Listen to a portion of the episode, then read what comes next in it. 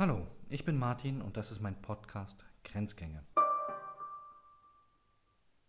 Heute geht es um die Grenze zwischen Ethik, Recht und Gerechtigkeit. Das sind Dinge, über die sich alle wirklich gerne unterhalten und der Enthusiasmus wird mit mangelndem Sachverstand gesteigert.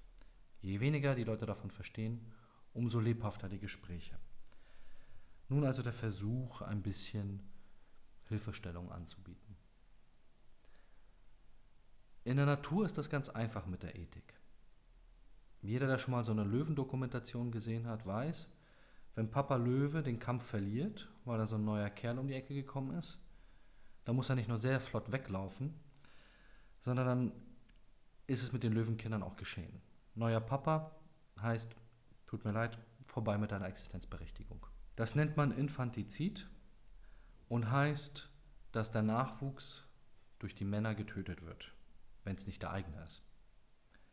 Auf Menschen übertragen nennen wir das Darwinismus oder Rassenlehre. Das wurde im 20. Jahrhundert ausprobiert und die Ergebnisse sind so schrecklich, wie man sich das nur vorstellen kann.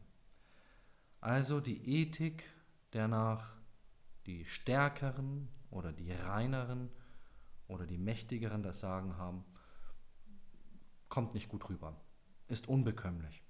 Und das ist eine der Hauptaufgaben von Ethik. Es soll den Menschen gut gehen. Es soll bekömmlich sein. Schwierig wird es nur, wenn man anfängt, es zu durchdenken, weil man dann sehr schnell feststellt, dass das, was den Menschen gut tut, nicht immer das ist, was den Menschen gefällt. Bei Kindern nennen wir das gerne Kindeswille ist nicht gleich Kindeswohl. Aber da Erwachsene so furchtbar mündig sind, sagen wir das bei Erwachsenen auf gar keinen Fall. Ein alter Satz hilft, um das zu verstehen. Alt deswegen, weil er aus dem alten Rom kommt und die Römer hatten viel, viel Zeit, diese Dinge zu erforschen. Er lautet, die Gerechtigkeit ist nicht im Recht enthalten. Die Aufgabe von Gesetzen ist es nicht, gerecht zu sein, sondern rechtens zu sein. Und irgendwo dazwischen drin tummelt sich ja noch die Ethik. Entweder umfasst sie beides zusammen oder sie ist ein Teilbereich davon. Aber es wird klar, warum man da gerne und schnell durcheinander kommt. Ethik hat die Aufgabe, dass es Menschen gut geht. Und wir haben sehr gute Parameter, wann es Menschen gut geht.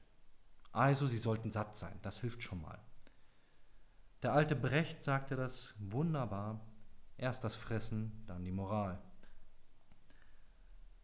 Die Leute sollten auch ein Dach über dem Kopf haben. Darin ist man sich einig. Das Wie können wir nochmal verhandeln, es muss nicht immer Marmor sein, aber das Das ist Konsens. Jetzt wird es ein bisschen schwieriger. Freiheit.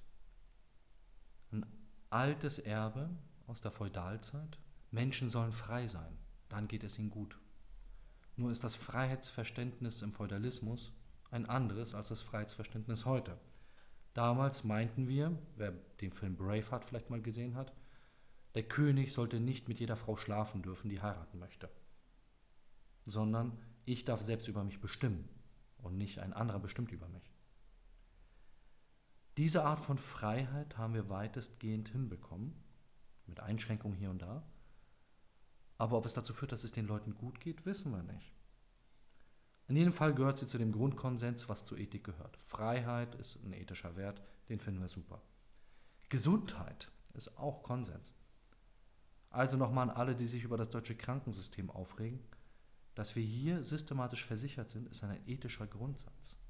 Eine Krankenversicherung ist der Ausdruck des ethischen Wertes, Menschen sollen gesund sein. So kann man diese Liste sehr weit führen und so richtig viele Dinge kommen dann nicht zusammen. Und wenn wir uns umsehen, zumindest in den westlichen Ländern, können wir feststellen, ja, hat funktioniert. Den Menschen geht es gut und sie sind frei. Wir können aber genauso feststellen, dass sie im selben Maße unzufrieden sind, wie sie frei sind. Das ist ein Problem. Aber dazu kommen wir später. Die Schwierigkeit an Ethik ist, dass sie ein Mix ist aus Gefühl, aus juristischen Sätzen, aus Rechtssätzen und aus Kontrolle. Denn eine Regel ohne Kontrolle ist das Papier nicht wert, auf der sie niedergeschrieben ist. Wenn wir Ethik machen wollen, wollen wir also verabreden, wie sind denn diese Regeln, mit denen wir das alles zusammen organisieren. Die Klassiker, der Klassiker, solange deine Füße unter meinem Tisch sind. Das kennt jeder von zu Hause und es ist völlig klar, Papa, manchmal Mama, hat das Sagen. Sie bestimmen, welche Regeln zu Hause gelten.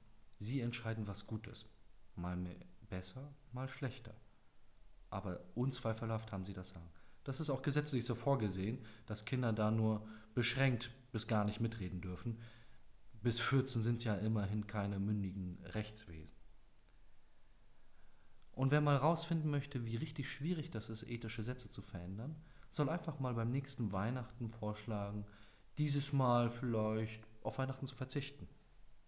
Oder vielleicht mal auf Freunde und Bekannte einzuladen. Also die Regeln, mit denen wir zusammenkommen, zu verändern. Es ist völlig klar, es sind ungeschriebene Regeln.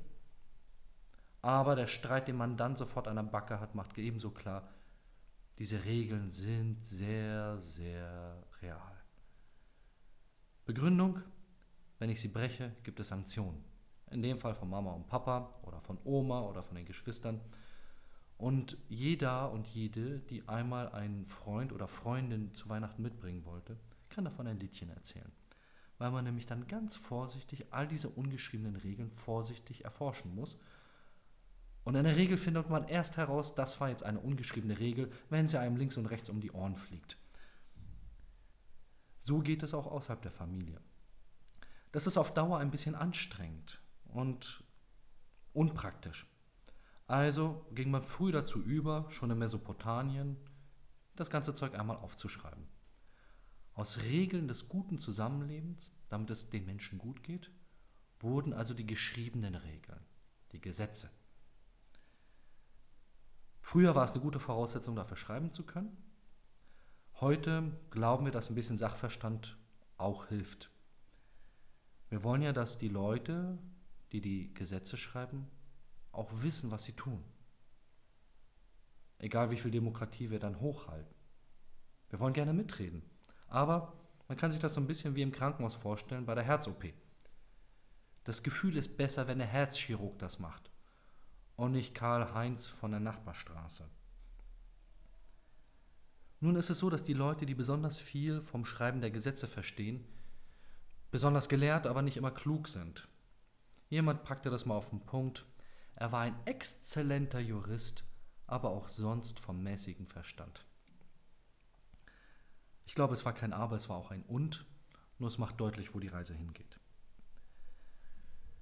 Die Leute, die die Gesetze schreiben, haben die Aufgabe, gute Gesetze zu schreiben, nicht gute Ethik zu machen. Und schon gar nicht gerecht zu sein.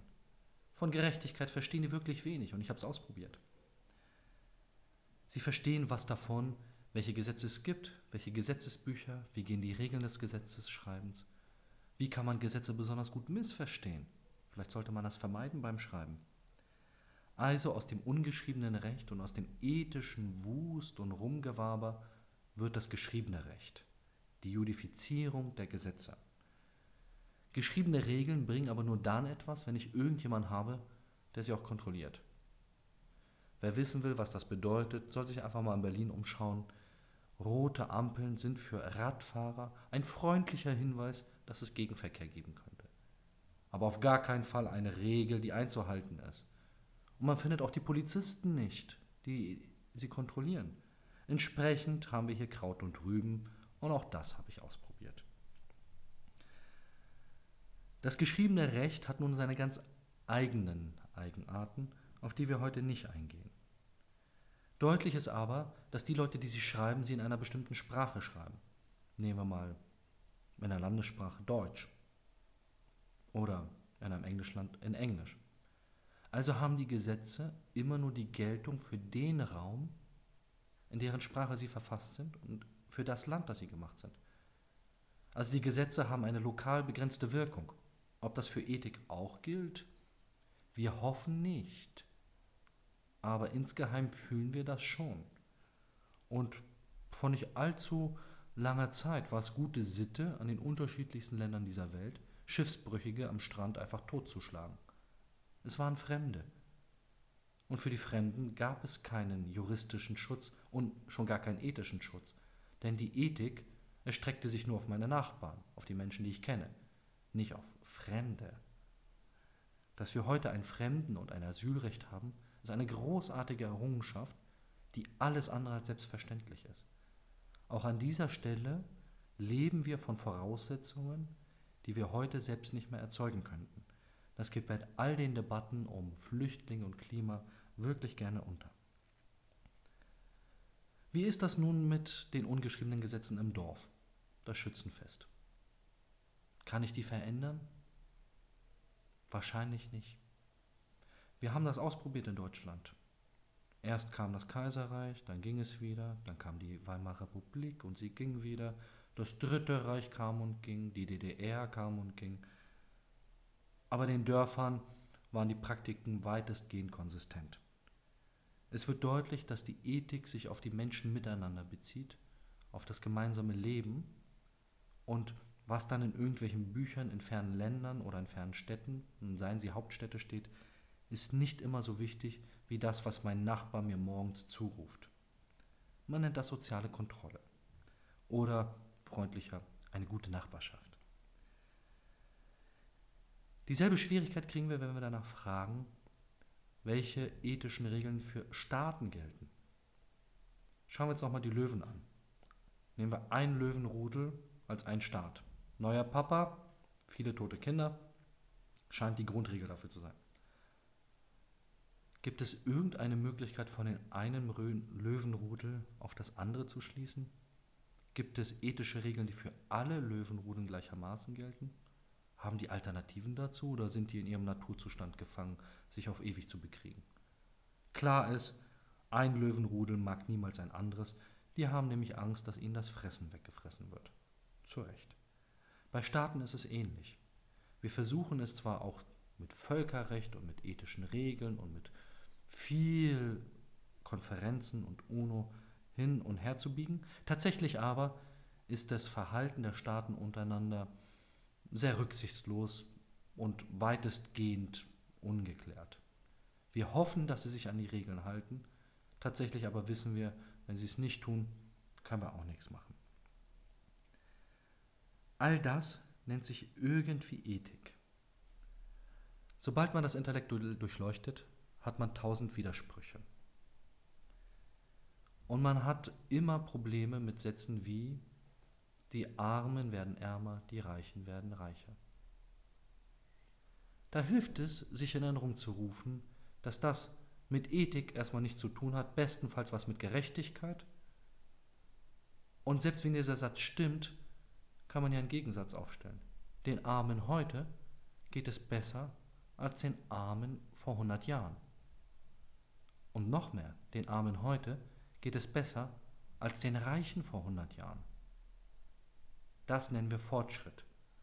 Und wenn wir das so überprüfen, ob unsere ethischen Prinzipien funktionieren, können wir ganz glücklich feststellen, die grobe Richtung passt.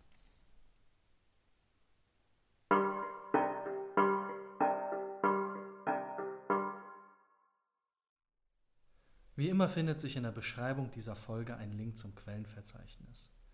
Grenzgänge ist eine Produktion von BPK Publishing. Ich bin Martin Wolf, der Host dieser Sendung. Editing Rafaela Neff, Redaktion Katharina Hesse, Konzeption und Umsetzung Paul Johannes Rossmann.